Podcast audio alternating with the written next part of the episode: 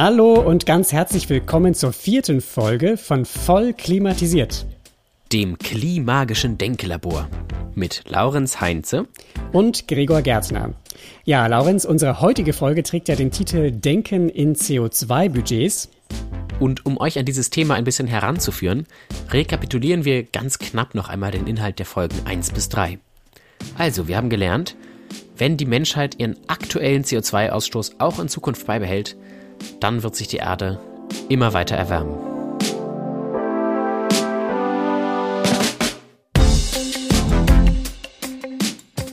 Wenn wir diese Entwicklung stoppen können, dann sollten wir das definitiv tun. Und wir können sie stoppen, so viel steht fest. Ja, und auch die Frage, wie wir die Erderwärmung aufhalten können, ist auf einer rein naturwissenschaftlichen Ebene erstmal ziemlich leicht und eindeutig zu beantworten. Die Menschheit muss nämlich einen Zustand erreichen, den wir als Netto Null bezeichnen. Netto Null bedeutet, dass wir nur noch ganz wenige Treibhausgase ausstoßen und gleichzeitig eine gewisse Menge an Treibhausgasen wieder aus der Atmosphäre entnehmen, sodass in der Summe dann plus minus null herauskommt. Und wenn wir bei diesem Zustand ankommen, dann haben wir ein ganz wichtiges Ziel erreicht, nämlich, dass die globale Durchschnittstemperatur immerhin nicht mehr weiter ansteigt.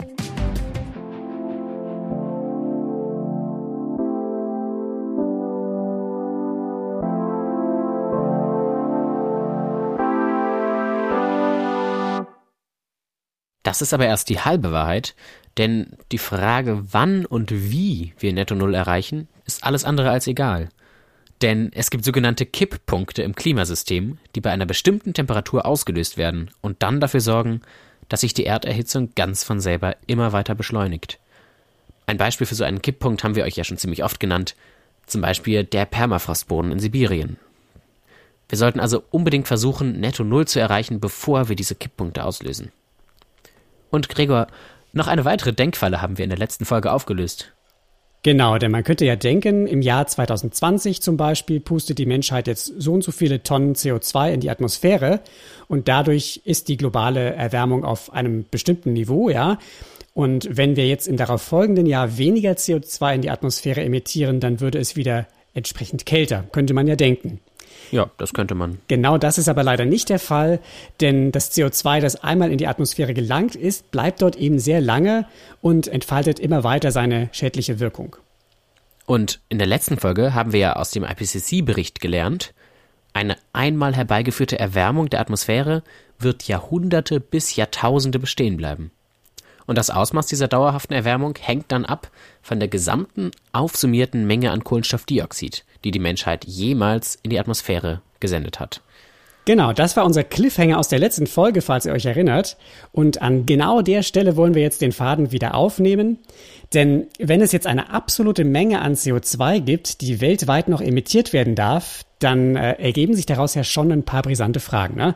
Man könnte zum Beispiel wissen wollen, wie hoch ist denn dieses Budget genau und wie muss man vor dem Hintergrund dieses Restbudgets dann die bestehenden Klimaziele zum Beispiel in Deutschland oder der EU eigentlich bewerten. Man könnte aber auch fragen, wie wird dieses globale Restbudget denn dann verteilt auf die Staaten der Erde und wer bekommt sozusagen noch wie viel ab von dem Kuchen, den wir uns alle teilen müssen? Ja, und bevor wir euch diese Fragen jetzt beantworten, möchte ich euch eine kleine Geschichte erzählen, die sich tatsächlich so ereignet hat. Vor nicht allzu langer Zeit war ich mit etwa 20 jungen Menschen von Fridays for Future zu Besuch bei einem CDU-Bundestagsabgeordneten. Und die CDU ist beim Klimaschutz leider in Deutschland ja die Partei, die am stärksten auf der Bremse steht.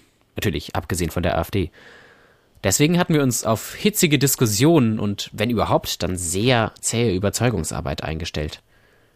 Aber zu unser aller Erstaunen war genau das Gegenteil der Fall. Der Abgeordnete stimmte uns von ganzem Herzen zu, dass die Erderwärmung unbedingt bekämpft werden müsse und dass wir dringend ambitionierten Klimaschutz brauchen. Und dann erzählte er uns ausführlich von den ganzen tollen Klimaschutzprojekten, die die Regierung schon unternommen habe. Ein Wasserstoffpilotprojekt und eine Batterieförderung und so weiter. Außerdem gehöre er zu einem Kreis von Klima-CDU-Lern, die sich in der Fraktion für mehr Klimaschutz einsetzen. Also das alles klang sehr professionell und ambitioniert und wir waren irgendwie sehr positiv beeindruckt von dem Abgeordneten. ja. Und am Ende des Gesprächs haben wir ihn dann einfach gebeten, sich weiterhin für mehr Klimaschutz einzusetzen und sind dann zufrieden nach Hause gegangen. Ja, okay, das heißt, ihr habt euch also ein bisschen einlullen lassen ne, von den schönen Wetterreden der Politik. Das ja. kann echt leicht mal passieren und ähm, insbesondere bei Gesprächen mit Abgeordneten. Ich muss sagen, ich habe das selber auch schon erlebt. Ja, und wir haben ihm das tatsächlich auch geglaubt, dass es gut meint mit dem Klimaschutz. Aber das hat natürlich leider nichts daran geändert, dass die CDU in der Bundesregierung den Klimaschutz weiter massiv ausbremst. Das letzte Beispiel dafür ist die Möchtegern-Reform des Erneuerbare Energiengesetzes aus Dezember 2020. Okay, aber ich meine, mal ganz abgesehen davon, dass euer Abgeordneter da offenbar ein bisschen, äh, ich sag mal, fortschrittlicher aufgestellt war als die CDU-Spitze, ne? Was wir ihm tatsächlich aber auch abgekauft haben, ne? Ja, glaube ich euch. Aber genau abgesehen davon ist das eben doch ein ganz typisches Muster, das man immer wieder erlebt, wenn man Politikerinnen oder Politiker über Klimaschutz sprechen hört. Was meinst du damit jetzt genau? Ich meine so sinngemäß, dass man dann sagt, ja, Klimaschutz ist total wichtig und wir sollten unbedingt etwas tun und dann konzentriert man sich so auf einzelne Projekte und Förderprogramme und wenn diese Projekte dann umgesetzt sind, kann man hinterher schön sagen, ja, schaut her, wir haben doch das und das und das schon gemacht.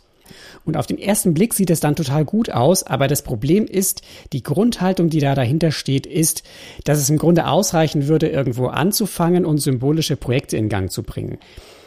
Leider gibt uns das Erdsystem aber ein begrenztes CO2-Budget vor, das wir noch ausstoßen dürfen, damit eben diese viel beschworenen Kipppunkte zum Beispiel nicht ausgelöst werden. Und gemessen an diesem Budget sind zum Beispiel die Maßnahmen der deutschen Bundesregierung leider noch vollkommen unzureichend. Ja, und ich schätze mal, die Budgets hat der Abgeordnete dann in eurem Gespräch auch eher nicht angesprochen, oder? Nee, hat er nicht. Und ich verstehe jetzt auch besser, was du meinst. Also der Fehler, den er gemacht hat und den denke ich viele Menschen auch machen, wenn sie über Klimaschutz reden, ist, dass er geschaut hat, was am leichtesten machbar und einfach umzusetzen ist. Ne? Stattdessen müsste man doch eigentlich schauen, was nötig ist, um die Pariser Klimaziele zu erreichen. Ja, genau. Oder? Meinst du das so? Genau so habe ich das gemeint. Es ist unbedingt notwendig, dass wir die Sache von der anderen Seite her angehen und uns fragen, wie viel CO2 dürfen wir noch ausstoßen, um die Pariser Klimaziele auf der Ebene Deutschlands zu erreichen. Und dann müssen wir halt schauen, wie wir die Emissionen, die noch ausgestoßen werden dürfen, intelligent verteilen und äh, dafür sorgen, dass dabei auch niemand unter die Räder kommt. Genau an dieser Stelle wollen wir jetzt auch konkret werden und über das CO2-Budget sprechen das uns für 1,5 Grad noch bleibt. Das heißt, jetzt ist quasi die Stunde der Wahrheit gekommen. okay. Also Gregor, wie groß ist denn nun unser verbleibendes CO2-Budget? Und woher wissen wir das? Tja, also durch wissenschaftliche Berechnungen ist bekannt, wie viel Kohlenstoffdioxid die Menschheit seit Beginn der Industrialisierung insgesamt schon emittiert hat. Ja, der IPCC-Bericht 1,5 Grad globale Erwärmung, den ihr in unserer letzten Folge schon kennengelernt habt, verrät dafür einen sehr konkreten Wert, nämlich ungefähr 2200 Gigatonnen. Diese 2200 Gigatonnen sind also der menschliche CO2-Abdruck, der schon da ist. Stand Ende 2017. Das ist das eine, was wir wissen. Außerdem wissen wir, bei welcher CO2-Gesamtmenge ungefähr die 1,5 Grad Marke geknackt wird. Das passiert nach aktuellem Stand der Wissenschaft bei ungefähr 2620 Gigatonnen. Naja, und damit kann man jetzt sehr leicht ausrechnen, wie viel CO2 wir weltweit noch übrig haben, indem man einfach die Differenz dieser beiden Zahlen bildet. 2620 Gigatonnen minus 2200 Gigatonnen, das ergibt dann 420 Gigatonnen gerechnet ab 2018. Und das ist die absolut wichtige Zahl, die im Zentrum dieser Folge steht. 420 Gigatonnen CO2 darf die Menschheit insgesamt noch ausstoßen, gerechnet ab 2018. Und Gregor, für ja. den Zusammenhang zwischen Erderwärmung und CO2-Budget, da brauchen wir doch jetzt irgendwie noch ein anschauliches Bild, oder? Oh ja, unbedingt, ich bin dafür. Okay, also, schließt die Augen und stellt euch jetzt einmal bitte eine Badewanne vor. Eine Badewanne, die nach und nach mit Wasser gefüllt wird. Jeder Tropfen Wasser, der in die Badewanne gelangt, entspricht einer Tonne CO2, die in der Atmosphäre emittiert wird. Und am Rande dieser Badewanne gibt es eine Skala. Je mehr Wasser drin ist, desto mehr CO2 hat die Menschheit seit Beginn der Industrialisierung ausgestoßen. Okay, das heißt, vor der Industrialisierung war diese Badewanne komplett leer, ne? Mhm. Und inzwischen ist sie im übertragenen Sinne mit 2200 Gigatonnen CO2 gefüllt. Mhm. Also ungefähr Füllstand 84 Prozent. Genau. Denn 2200 Gigatonnen sind schon in der Atmosphäre. Und am oberen Badewannenrand steht die Marke 2620 Gigatonnen. weil alles, was darüber hinausgeht, eine Erwärmung über 1,5 Grad bedeutet und damit das Fass bildsprachlich zum Überlaufen bringt. Gut, das heißt, jetzt haben wir schon mal ein relativ anschauliches Bild für die Gesamtmengen von CO2, die da so verhandelt werden. Aber das Wichtigste ist ja dieses Restbudget von 420 Gigatonnen. Das finde ich jetzt immer noch ziemlich abstrakt und ich glaube, wenn ich das zum ersten Mal hören würde, könnte ich damit jetzt gar nichts anfangen, was diese Zahl bedeutet und wie die ja, eingeordnet werden auch. muss.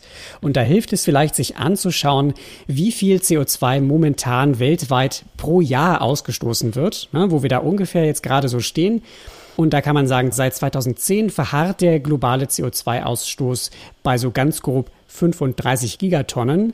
Und wenn wir diese 35 Gigatonnen jetzt einfach mal als groben Maßstab nehmen, dann können wir ja unser Gesamtbudget von 420 Gigatonnen durch 35 teilen. Und das macht dann genau 12. Das heißt, das Budget reicht noch 12 Jahre, ne? Gemessen ab mhm. 2018. Inzwischen haben wir Anfang 2021, müssen also noch ungefähr zwei Jahre abziehen. Das heißt, grob gesagt, in zehn Jahren sind wir dann bei 1,5 Grad globaler Erwärmung angekommen. Also im Jahr 2030. Bam. Bam. Allerdings, ja, also das ist wirklich ein krasser Fakt, den man erstmal so ein bisschen sacken lassen muss. Zehn Jahre bis 1,5, zehn Jahre bis unser Budget aufgebraucht ist. Uff, das ist schon krass. Genau, wenn man halt so weitermacht wie bisher. Ne? Das heißt, wir können äh, nochmal zusammenfassen, wenn man naturwissenschaftlich bewertet, wo wir in Bezug auf das 1,5 Grad Ziel gerade stehen und das naturwissenschaftlich relevante Kriterium ist nun mal das CO2-Budget, dann sieht es also zunächst mal weltweit alles andere als rosig aus. Ja? Oder anders gesagt, viele Menschen verwenden ja dann diesen Ausspruch, es ist fünf vor zwölf oder manche sagen auch, es ist schon fünf nach zwölf.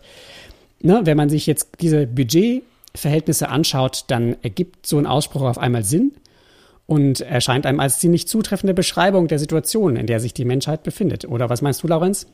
Ja, das sehe ich auch so. Und man muss dazu aber jetzt noch eine Sache sagen.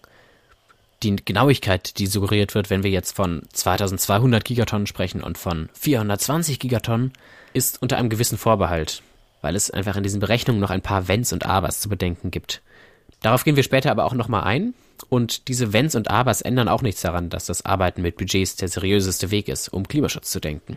Genau, wobei sich natürlich schon die Frage stellt, warum eigentlich, ne? Warum sind CO2-Budgets jetzt der heiße Shit und was genau sind denn die Vorteile von dem Denken in Budgets? Und äh, Laurens, sei doch mal so gut und klär uns da ein bisschen auf. Erzähl uns, äh, warum die gut sind. Ja, sehr gerne. Also, warum ist Denken in CO2-Budgets eigentlich so vorteilhaft? Zunächst kann man einmal sagen, es ist wissenschaftlich valide. Denn nach allem, was wir wissen, steht eine bestimmte Restemissionsmenge in einem direkten Zusammenhang mit der daraus resultierenden globalen Erwärmung. Damit setzt jetzt der Budgetgedanke direkt an der Wurzel des Problems an. Denn wenn wir aus allem, was wir über die Erderwärmung wissen, die logische Konsequenz ziehen, dann landen wir genau bei diesem Vorgehen und beim Denken in Budgets. Wie wir das ja in der letzten Folge hergeleitet hatten. Genau. Und zweitens ist außerdem der Budgetansatz total gut praktisch umsetzbar, denn er kann auf beliebigen Detailebenen angewendet werden. Auf Nationalstaaten, Bundesländer, Einzelpersonen oder Sektoren wie Energie, Wirtschaft oder Verkehr. Das heißt ja eigentlich auch, dass der Budgetgedanke ziemlich gut kompatibel sein müsste mit so bestehenden Systemen zum Emissionshandel, oder? Also ich meine, weil es da ja auch irgendwie um das Recht geht, eine bestimmte Menge an CO2 auszustoßen. Genau, ja. Man könnte also einfach festlegen, in einem weltweiten Emissionshandel gibt es jetzt nur noch so viele CO2-Zertifikate, wie ausgestoßen werden dürfen, um das Budget einzuhalten. Also für meine Ohren ergibt das total Sinn. Und äh, vor diesem Hintergrund ist dann eine bestimmte Sache für mich immer sehr traurig, nämlich wenn ich mir jetzt mal die Berichterstattung in unseren Medien über Klimaziele der Bundesregierung vor Augen führe, dann äh, kann ich mich jetzt nicht erinnern, dass wir auf einer oder dass wir im Rahmen von einer weithin beachteten Debatte jetzt solche CO2-Budgets heiß diskutiert hätten. Verstehst du, was ich meine? Ja. Ich man findet zwar zu dem Budgetgedanken Informationen, wenn man danach gezielt sucht, in Detailreportagen oder in irgendwelchen kleinen Randnotizen in der Zeitung, aber das führt dann eben nicht dazu, dass bei einer Mehrheit der Deutschen zum Beispiel die Botschaft ankommt, Klimaschutz wird in CO2-Budgets gemessen. Ne? Ganz genau, ja. Denn das, was, wenn überhaupt, dann mal bei den Menschen ankommt, sind dann so die prozentualen Reduktionsziele. Genau. Also zum Beispiel die jüngste Verschärfung der EU-Klimaziele, dass bis 2030 die Emissionen um 55 Prozent reduziert werden sollen, statt wie bisher geplant um 40 Prozent. Und zusätzlich zu solchen Etappenzielen wird dann in der Regel ein Jahr angegeben, in dem die vollständige Klimaneutralität erreicht werden soll. Ja, äh, damit keine Missverständnisse aufkommen, also die Verschärfung der EU-Klimaziele zum Beispiel jetzt für 2030 ist natürlich total zu begrüßen. Ne? Dass danach geschärft wurde, ist richtig und wichtig und notwendig. Genau. Aber wenn man sich jetzt eben ausschließlich auf die Frage fokussiert, wie viel im Vergleich zu 1990 reduziert werden soll, dann ist das eben genau der Kniff, den auch der CDU-Abgeordnete aus meiner Geschichte angewendet hat. Was nämlich fehlt, ist ein Abgleich der beschlossenen Reduktionsziele mit dem hart begrenzten CO2-Budget. Ja, und Laurenz, wie verhält sich denn jetzt so ein in Prozent angegebenes Reduktionsziel zu einem CO2-Budget? Was, was ist da eigentlich der Unterschied und kann man das vielleicht sogar ineinander umrechnen? Also, da muss man jetzt ein bisschen differenzieren. Okay. Denn die Aussage, wir werden klimaneutral bis 2050, die sagt halt allein erstmal noch fast gar nichts aus. Gar nichts, warum nicht? Naja, weil dabei vollkommen offen bleibt, wie viel CO2 in der Zeit von heute bis 2050 insgesamt noch ausgestoßen wird. Das kann entweder total wenig sein, wenn der jährliche Ausstoß schon in den nächsten Jahren ganz schnell sinkt, oder aber halt total viel, wenn wir noch lange so weitermachen wie bisher und erst kurz vor 2050 dann auf einmal schnell und drastisch die Emissionen reduzieren. Ach so, ich verstehe. Das heißt also, es sind Szenarien denkbar, bei denen wir im Jahr 2050 dann tatsächlich die Klimaneutralität erreicht haben, aber auf dem Weg dahin trotzdem das globale Restbudget überschritten wurde. Ne? Habe ich das richtig verstanden? Ja, absolut. Bei einem ungünstigen Verlauf der jährlichen Emissionen in der Zeit von jetzt bis 2050 würden wir definitiv das 1,5 Grad Ziel verpassen. Vermutlich sogar das 2 und das 3 Grad Ziel. Mhm. Und dann versteht man vielleicht auch, warum dann diese Zwischenziele auf dem Weg zu 2050 wiederum so hart umkämpft werden.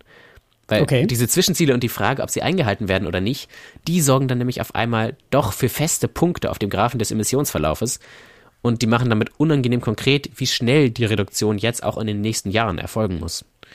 Okay, ja, genau. Das heißt, an den Zwischenzielen kann man dann auf einmal doch bemessen, wie Paris-konform oder nicht Paris-konform wir wirklich unterwegs sind. Ne? Genau, ne? genau. Und vor allem auch, wie drastisch die Reduktion nach dem nächsten Zwischenziel vielleicht verlaufen muss, um dann immer noch Paris-konform zu werden. Ja. Und jetzt habt ihr sicherlich auch verstanden, wie die Umrechnung funktioniert. Also man schaut sich die Fläche an unter dem Graphen des Emissionsverlaufes denn die Fläche ist proportional zur aufsummierten Emissionsmenge und damit zum CO2-Budget, was zu einem bestimmten Zeitpunkt verbraucht wurde. Mhm, soweit für die MathematikerInnen unter euch. Ich fasse es nochmal ein bisschen anders zusammen. Man könnte sagen, Reduktionsziele, die in Prozent angegeben werden, wie das meist bei der Bundesregierung oder bei der EU gemacht wird, die sind rein politische Vorgaben, die sich auf ein Referenzjahr beziehen und die muss man erst umrechnen in die Gesamtmenge an CO2, die dabei dann ausgestoßen wird, um überhaupt einschätzen zu können, ob das Ganze Paris-konform ist oder nicht, also ob das 1,5 Grad Ziel dadurch eingehalten wird und Kipppunkte vermieden werden. Damit stehen die Reduktionsziele in Prozent dann halt doch irgendwie so ein bisschen auf der grünen Wiese rum.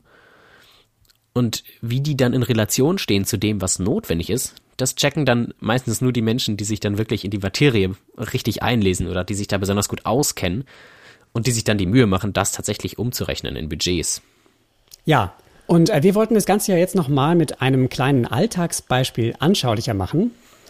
Ja, ganz genau. Stellt euch jetzt mal vor, ihr habt ein monatliches Einkommen von 1000 Euro, gebt aber jeden Monat 5000 Euro aus. Hm. Da ist ja dann klar, dass dieses Verhalten sehr schnell, sehr tief irgendwie in den Schuldenkeller führt, weil ihr fünfmal so viel ausgibt, wie ihr eigentlich dürftet. Ja, das macht Sinn. Hm. Keine gute Und, Idee. nee, definitiv nicht. Und jetzt würdet ihr dann quasi sagen, ich reduziere meine Ausgaben um 50 Prozent, gebe also jetzt nur noch jeden Monat 2500 Euro aus. Das klingt dann erstmal nach einer großen Veränderung und nach einem tollen Plan, aber faktisch haut ihr halt einfach immer noch jeden Monat das zweieinhalbfache von dem Budget auf den Kopf, was euch eigentlich zur Verfügung steht. Und ihr sorgt vor allem auch immer noch dafür, dass euer Schuldenberg sich jeden Monat um ein weiteres beachtliches Stück vergrößert, ne? Denn der große Irrtum, der in diesem Alltagsvergleich aus dem Verhalten spricht, ist ja, dass ich im Grunde davon ausgehe, ich würde jeden Monat eine neue Chance bekommen. Ja, genau. Äh, wie in so einem Computerspiel, wo man dann sagen kann, ach, meine Lebenspunkte sind aufgebraucht. Naja, ich bin gestorben, was soll's. Neues Spiel, neues Glück, genau. los geht's. genau. Und äh, das ist ja im wahren Leben mit dem Geldkonto leider nicht so. Und ja, die Schulden, Schade eigentlich, ja. die bleiben dann im nächsten Monat erhalten und äh, die summieren sich auch noch immer weiter auf. Und deswegen haben wir das Bild gewählt. Ja, genauso ist es Ähm, auch mit der Welt der CO2-Budgets, auch da gibt es eben kein Reset. Und äh, das CO2-Budget ist hammerhart endlich und jedes Geldabheben im übertragenen Sinne reduziert eben den Kontostand. Und wenn wir jetzt diese Metapher nochmal übertragen auf die richtige Domäne, dann heißt das, jeder Ausstoß von Emissionen verkleinert unser globales Restbudget. Und dieses Budget wird eben leider nicht wieder aufgefüllt. Und da kommt dann einfach keiner an, der sagt, ja, mh, hm, ihr habt jetzt gerade zwar das Spiel verkackt, aber komm, hier habt ihr nochmal 400 Gigatonnen oben drauf.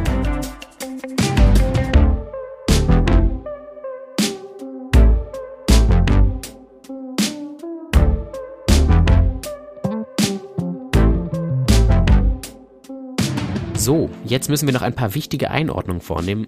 Nur für den Fall, dass zufällig mein Klimatologie-Prof diese Folge einmal anhören sollte. Ja, ja. Und zwar haben wir euch ja bis hierher die 420 Gigatonnen CO2-Restbudget für plus 1,5 Grad wie so eine unverrückbare Tatsache präsentiert. Ne? Und äh, wenn ihr jetzt selber mal in den IPCC-Bericht schauen würdet, aus dem wir diese Zahlen haben, dann würdet ihr sehen, dass dort aber noch eine Reihe von anderen Budgetwerten angegeben ist.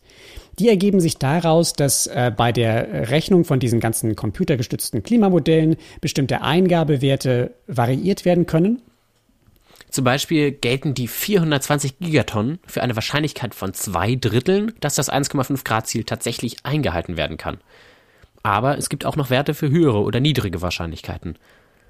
Ja, das ist das eine. Und außerdem gibt es ähm, natürlich noch Budgets für ganz andere Temperaturziele, ja, zum Beispiel plus 1,75 Grad oder plus 2 Grad, die werden dann da auch noch mit angegeben. Und damit ihr euch jetzt mal ganz grob vorstellen könnt, was diese verschiedenen Möglichkeiten für einen Unterschied machen, rechnen wir doch jetzt einfach mal ein Beispiel. Mhm. Nehmen wir einen Budgetwert von 800 Gigatonnen. Ja. Mit diesem Budget landen wir dann mit einer Wahrscheinlichkeit von einem Drittel bei 1,5 Grad Erwärmung. Deutlich wahrscheinlicher, nämlich 50-50, ist die Wahrscheinlichkeit, dass wir mit diesen 800 Gigatonnen eher bei 1,6 Grad landen. Und noch wahrscheinlicher, nämlich mit zwei Dritteln Wahrscheinlichkeit, landen wir mit diesen 800 Gigatonnen noch weiter oben, nämlich bei 1,75 Grad. Ja, okay, ich glaube, das kann man sich ganz gut vorstellen. Und Laurenz, äh, da war jetzt gerade die Rede von einem Drittel oder sogar zwei Dritteln Wahrscheinlichkeit, dass die Welt uns am Ende doch noch um die Ohren fliegt. Das klingt ja jetzt doch ein bisschen nach einem äh, nicht ganz so kleinen Restrisiko, was da noch bleibt. Ja, allerdings. Und die spannende Frage lautet natürlich dann, wie geht die Weltgemeinschaft mit diesen Unsicherheiten um? Gehen wir jetzt auf Risiko und sagen, ja, 50-50 reicht uns aus? Oder verfolgen wir stattdessen eine Klimapolitik, mit der wir dann eben auf der sicheren Seite sind und uns einigermaßen darauf verlassen können, dass die Kipppunkte im Erdsystem nicht ausgelöst werden. Ja, mir kommt das direkt so ein bisschen vor, als würde ich jetzt in so ein Flugzeug steigen, was statistisch gesehen bei einem von drei Linienflügen einfach mal abstürzt. Ne? Dann kann ich mich ja auch fragen, würde ich in dieses Flugzeug jetzt einsteigen oder bleibe ich dann vielleicht lieber auf dem Boden? Bloß mit dem Unterschied, dass wir als Menschheit in diesem Flugzeug bereits drin sitzen und gar nicht mehr aussteigen können. Ah, okay. Und wenn wir jetzt dein Bild mal ernsthaft weiterspinnen, dann wäre die Situation, glaube ich, eher so, wir sitzen jetzt in diesem Flugzeug drin, aber wir wissen leider nicht genau, wie viel Kerosin noch in unserem Tank ist. Und jetzt müssen wir uns überlegen, wann wir landen wollen. Versuchen wir so schnell wie möglich zu landen? Oder spekulieren wir darauf, dass noch genug Kerosin drin ist, um uns noch ein paar Kilometer weiterzubringen und versuchen dann noch ein paar Kilometer rauszuholen? Und je länger wir noch weiterfliegen, desto größer ist dann natürlich die Gefahr, dass wir zu hoch gepokert haben und doch abstürzen, weil der Tank halt schon leer ist. Ich schätze, in diesem Bild wäre eigentlich die Entscheidung der meisten Menschen ziemlich klar, ne? Ja, ich glaube, den Rest der Strecke würden wir dann halt mit dem Zug fahren.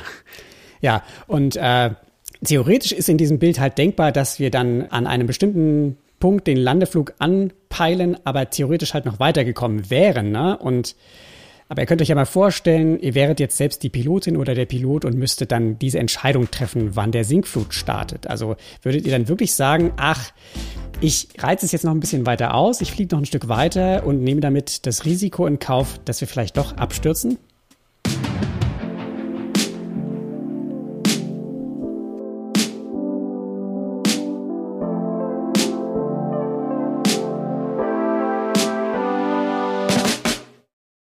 Ja, jetzt haben wir so gut wie möglich eingegrenzt, wie viel CO2 weltweit noch ausgestoßen werden darf, nämlich 420 Gigatonnen aus der vernünftigsten Sicht. Und daraus ergibt sich jetzt so ein bisschen die Frage, die auch etwas unbequem ist, welcher Staat darf denn jetzt noch wie viel CO2 ausstoßen? Wie verteilen wir jetzt dieses Restbudget von 420 Gigatonnen auf die ganzen 193 verschiedenen Staaten, die es momentan auf der Welt gibt. Ja, und bevor wir zulassen, dass unsere Sicht jetzt durch die Konkretion des Realen verengt wird, also bevor wir uns anschauen, wie die Aufteilung sich jetzt tatsächlich abspielt, wollen wir erstmal uns ein bisschen dumm stellen und in einem kurzen Brainstorming zusammentragen, was uns selbst denn für Möglichkeiten einfallen würden. Also stellt euch vor, wir haben einen großen Kuchen. Beziehungsweise eigentlich einen erschreckend kleinen Kuchen. Ja, stimmt. Und wir fragen uns, äh, wie teilen wir diesen kleinen Kuchen denn auf, auf die mindestens 193 Staaten der Erde? Also mir würde da erstmal die ganz banale Variante einfallen. Ich könnte ja 193 gleich große Stücke schneiden, ja? Das wären dann für jeden Staat so knappe 2,2 Gigatonnen. Ja, das kann man machen, aber ergibt leider nicht wirklich viel Sinn. Nee, Denn warum? wenn man mal vergleicht, so China hat 1,3 Milliarden Einwohner, der Vatikan hat 829 EinwohnerInnen. Also, Okay, sehe ich ein. Wie wäre es denn, wenn wir uns jetzt eher an der Einwohnerzahl orientieren als Maßstab? das ergibt schon viel eher Sinn, denke ich. Denn dann würde man jetzt so sagen, jeder Mensch auf der Welt hätte dasselbe CO2-Budget Ja. noch übrig. Genau.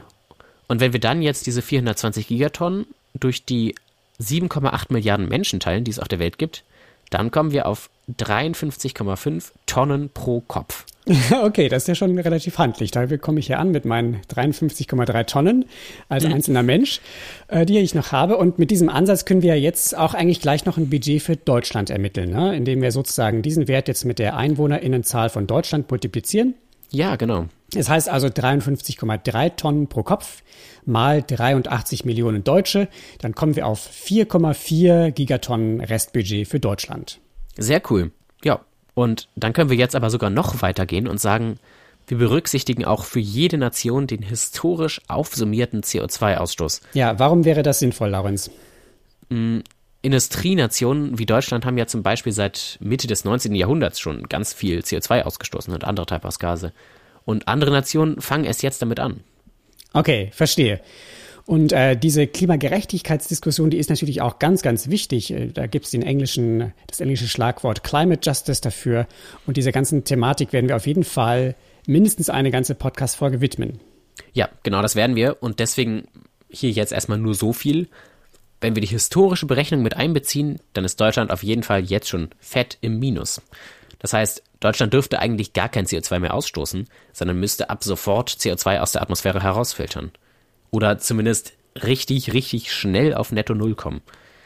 Auf jeden Fall viel schneller als andere Nationen, deren historischer Fußabdruck so viel geringer ist. Ja. Okay, das heißt, wir können auf jeden Fall festhalten, wenn wir das CO2-Budget nach dem historischen Emissionsanteil aufteilen würden, dann wäre das jedenfalls in der Theorie somit die gerechteste Lösung, die man finden könnte. Ne? Ja, man, man könnte das dann vielleicht als so eine Art völkerrechtliches Idealbild begreifen, dem wir uns schon so stark wie möglich annähern sollten bei der internationalen Klimapolitik. Wäre jetzt so der Anspruch erstmal. Ja, guter Anspruch. Und um uns dem jetzt anzunähern, könnte man zum Beispiel sagen, die Industrienationen, die durch den Ausstoß von ganz viel CO2 in der Vergangenheit überhaupt erst so reich geworden sind, die müssen jetzt früher Netto Null erreichen als wirtschaftlich noch weniger entwickelte Staaten. Ja, das wäre voll der verfolgenswerte Ansatz. Und ich wette, wir sind auch gar nicht die Ersten, die auf diese Idee kommen. Nee, nee bestimmt Und nicht. Jetzt haben wir ja vier mehr oder weniger sinnvolle Ansätze diskutiert, wie man das globale CO2-Restbudget verteilen könnte. Und natürlich wollen wir auch noch das Geheimnis lüften, wie die Verteilung denn tatsächlich passiert.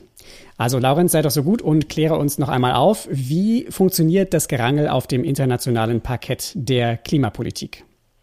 Ja, sehr gerne. Also im Klimaabkommen von Paris ist das Ziel völkerrechtlich bindend festgelegt. Also das Ziel, die Erderwärmung auf deutlich unter 2 Grad zu begrenzen. Ja. Besser 1,5 Grad. Aber beim Festlegen der eigenen Klimaziele der Länder haben die Nationalstaaten jetzt im Prinzip freie Hand. Ach so, da haben sie dann freie Hand, okay. Aber irgendwie, irgendwie muss es ja festgelegt werden. Also wie läuft das dann im Detail ab? Ja, genau. Man setzt dann auf das Prinzip Naming and Shaming, also Aha. sozusagen auf einen gewissen Gruppenzwang unter den Nationalstaaten, weil die innerhalb der internationalen Gemeinschaft keinen Gesichtsverlust erleiden wollen. Zumindest geht man davon aus. Und das soll dann eben dazu führen, dass Staaten sich tendenziell ambitioniertere Ziele setzen und die dann auch einhalten. Ah, verstehe. Und nach fünf Jahren, also alle fünf Jahre, setzen sich dann die Staaten der Welt zusammen und machen eine Art Bestandsaufnahme. Und dann fragt sich die Weltgemeinschaft eben, wo stehen wir gerade und welche Staaten müssen ihre Reduktionsziele wie stark nachschärfen, damit wir dem 1,5 Grad Ziel näher kommen. Und dann wird halt verhandelt.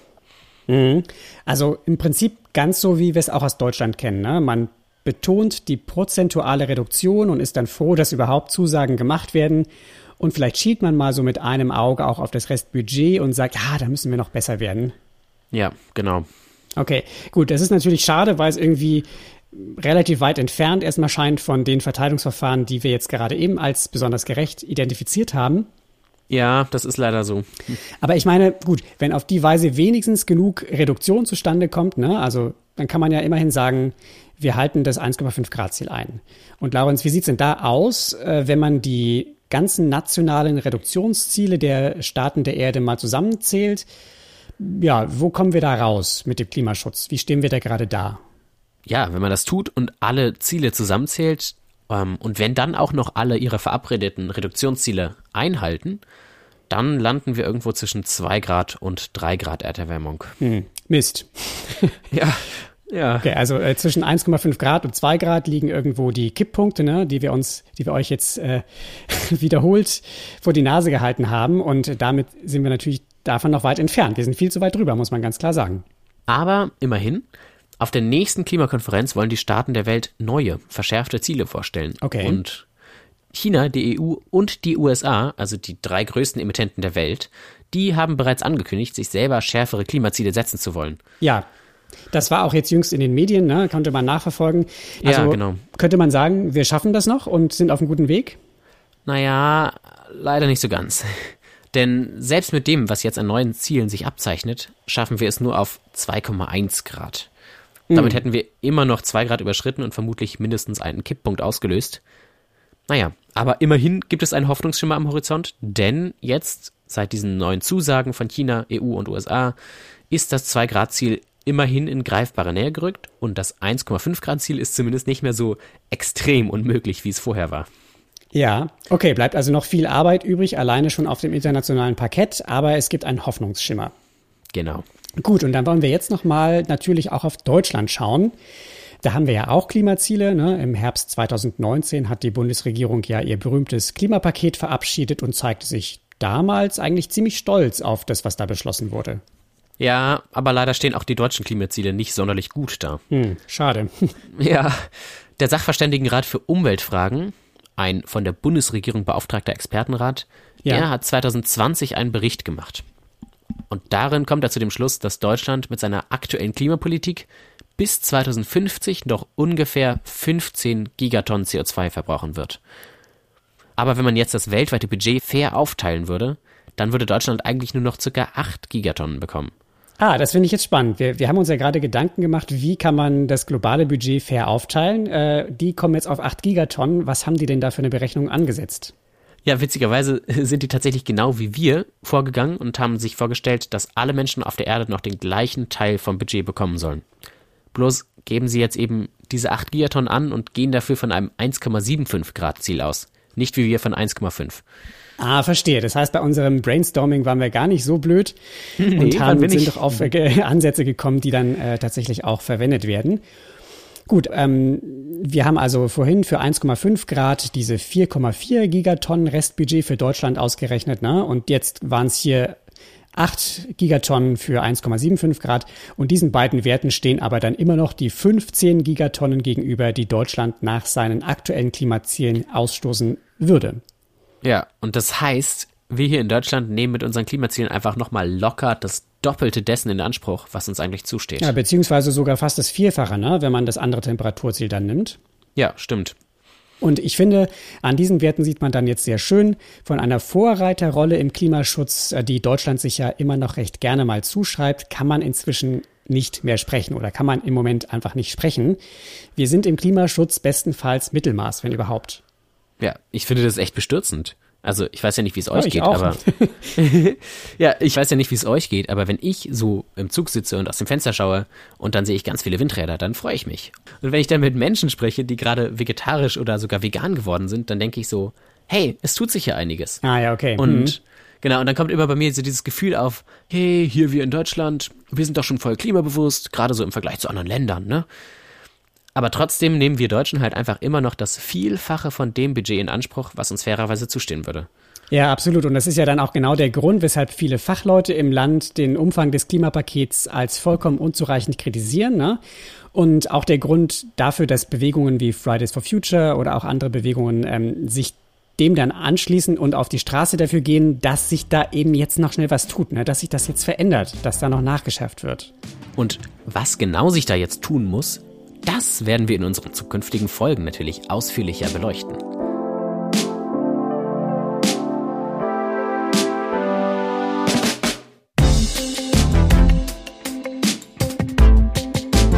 Ja, und wie in jeder Folge bisher wollen wir auch heute natürlich noch die Frage beantworten, was kannst du jetzt eigentlich tun? Also, wie kann vor dem Hintergrund eines weltweit begrenzten CO2-Restbudgets jede einzelne Person von uns maßgeblich dazu beitragen, dass die Erderwärmung tatsächlich begrenzt wird und vor allem auch rechtzeitig begrenzt wird?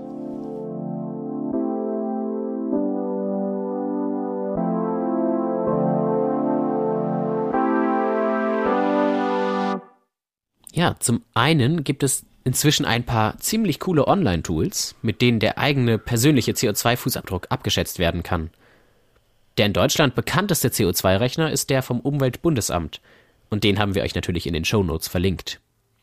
Richtig aufschlussreich werden die Ergebnisse so eines CO2-Rechners übrigens vor allem dann, wenn ihr mit den Reglern mal herumspielt. Ne? Also nicht nur einmal alles eingebt, wie es bei euch jetzt ist, sondern dann auch mal was ändert und zum Beispiel der Frage nachgeht, was macht das denn eigentlich in meiner persönlichen CO2-Bilanz zum Beispiel für einen Unterschied, ob ich im Jahr einmal oder zweimal in den Urlaub fliege oder ob ich vielleicht gar nicht in den Urlaub fliege, dann äh, gewinnt man eben noch ein paar ganz interessante Erkenntnisse. Das wollen wir euch ganz herzlich empfehlen.